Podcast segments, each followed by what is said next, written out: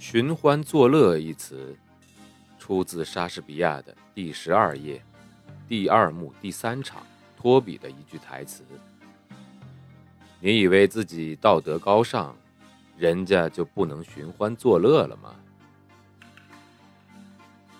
欢迎收听英国作家毛姆著作的《寻欢作乐》，翻译高新伟，演播生意人陛下。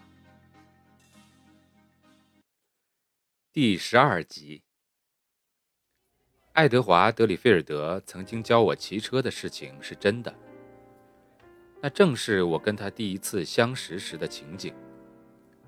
我不知道安全自行车是什么时候被发明的，但是我知道，在我所居住的肯特郡偏远的地方，那个时候，如果你看见什么人骑着装有实心胎的自行车从你身旁飞驰而过，你会转过身去看着他，直到他消失在你的视野之外。那时候。对于人到中年的绅士们来说，骑这种自行车是非常滑稽的行为。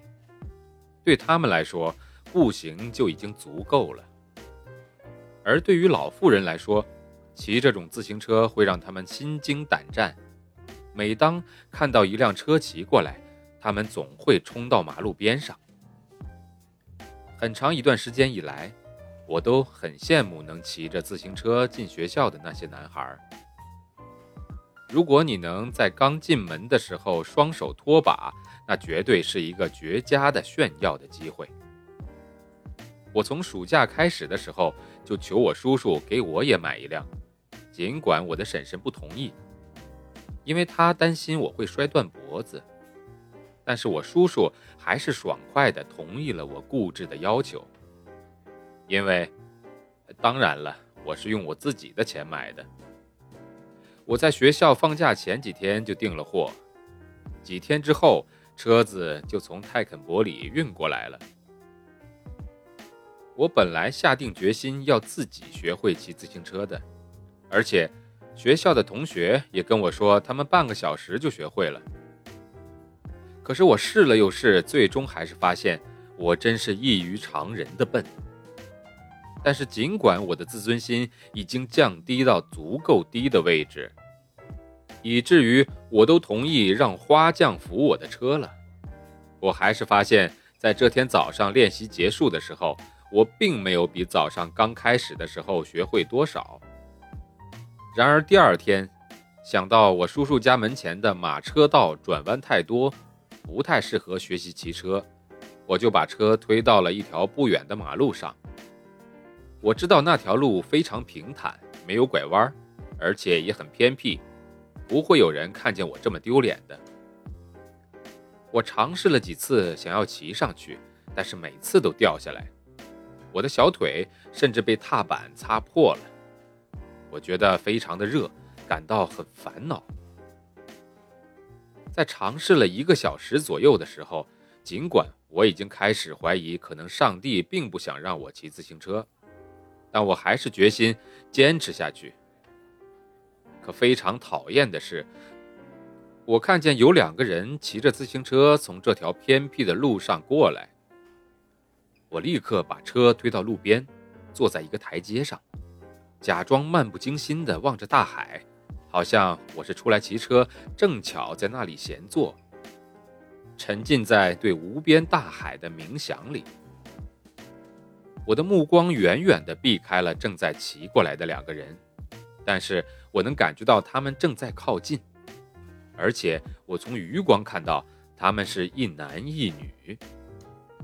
当他们经过的时候，那个女人猛地向我这侧路边转弯，向我撞了过来，然后摔倒在地。哎呀，真是对不起啊！我刚才一看见你就觉得我要摔下来了。那个女人说道：“在那种情况下，我很难保持刚才那种表情了。我脸涨得通红，对他们说没关系。另外一个男人在那个女士摔下来的时候就下了车了。你没受伤吧？”他问道。“哦，没有。”我那个时候认出了他就是爱德华·德里菲尔德，是几天前我见到和副牧师走在一起的那个作家。我刚刚开始学骑车，女人说道：“我一见路上有什么，就会马上摔下来。”你不是牧师的侄子吗？德里菲尔德说道：“我那天见到你，盖洛维告诉我你是谁了。啊，这位是我的妻子。”那女人伸出手，那姿势很奇怪，显得非常直率。当我伸手过去的时候，她温暖而热情地使劲握了握，她的嘴唇和眼睛都笑起来了。即使在那个时候，我就发现她的笑容中有一种非常令人愉快的东西。我感到很困惑，一个陌生人竟然让我产生了非常强烈的不知所措，而且我竟然记不住他相貌的任何细节。我对她的印象仅仅是一个高个子的金发女子。我不知道我是那个时候就注意到了，还是后来想起来的。她当时穿着一件蓝色逼机的伞裙，粉色的胸前和领子很硬挺的衬衫，以及一顶稻草帽。我想那个时候还叫做硬草帽，戴在她那一头金发上。我觉得骑自行车很好玩。你觉得呢？他说道。骑车骑得很好的感觉一定很美妙吧？他看着我那好看的靠在路边的自行车，问道。我感觉这句话暗示了他对我娴熟技术的羡慕。骑车就是要多练习，我回答道。这才是我第三次练习骑车。德里菲尔德先生说我骑得很好。但是我觉得自己快笨死了，恨不得踢自己一脚。你是用了多长时间才学会骑车的呀？我的脸红到了耳根子，我几乎说不出来那句丢人的话。我，我其实不会骑车，我说道。我刚刚才拿到这辆车，而且这是我第一次骑。如果你愿意的话，我可以教你骑啊。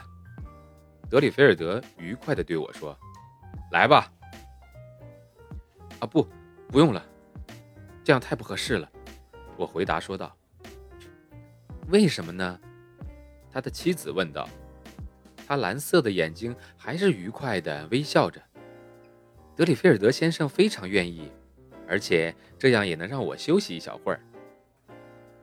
德里菲尔德推起我的车，而我不情愿。但是又无法拒绝他那友好的强制行为，所以笨手笨脚的上了车。我一直左右晃动，但是他非常有力的扶住了我。再快点儿，他说道。我快蹬起来，他在我旁边跑着，而且我骑得左摇右晃。我们当时都感到非常热，尽管他非常努力，我还是摔了下来。在这种情况下，我很难保持牧师的侄子对沃尔夫小姐管家的儿子所采取的那种冷淡态度了。而当我往回独立骑了三四十码令人振奋的距离的时候，德里菲尔德夫人跑到马路中间，双手叉着腰喊道：“加油啊，加油！”我笑得太开心了，以至于完全忘记了自己的社会地位。我自己下了车，我的脸上毫无疑问地挂着毫不谦虚的胜利的表情。而且，当德里菲尔德夫妇祝贺我如此聪明，第一天骑车就学会了的时候，我毫无羞愧地接受了。我想试试看，我能不能自己上车。德里菲尔德夫人说，而我则又坐在了台阶，和她丈夫一起望着她徒劳无功的努力。接着，夫人又想要休息了。看起来，她虽然非常失望，但心情还是愉快的。她坐到了我的边上。德里菲尔德点起了烟管，我们聊了起来。我现在了解到，他的夫人的举止中有一种不设防的直率，让人感到非常舒服自在。当然，那时候的我并没有意识到这一点。他讲起话来很急切，就像一个小孩子带着对世界的强烈兴趣冒出一串串的话，而他的眼睛则是永远被他的笑容所点亮。我不知道为什么很喜欢他的笑容，我觉得他的微笑中带有一丝狡黠。如果狡黠不是一个不好的品质的话，他太纯洁了。不太能称之为狡黠，他应该被叫做淘气。干了一件他自己认为非常可笑，但大家都能明白的事情。他同时也知道你不会真的生气，而且如果你没有立刻发现的话，他还会跑过来自己告诉你。但是当然了，我当时仅仅意识到他的笑容让我感到像在家里一样。本集播讲告一段落，欢迎持续关注。